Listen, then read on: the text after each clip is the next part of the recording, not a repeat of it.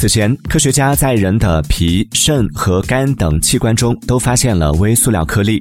就在上个月，荷兰的一个团队报告称，他们在人的血液中也发现了微塑料。近日，一个英国研究团队在《整体环境科学》杂志发表文章称，他们在活体人类的肺组织中发现了微小的塑料颗粒，这尚属首次。研究人员指出。目前没有人知道这些微颗粒对身体究竟有什么影响，需要更多的研究才能找到答案。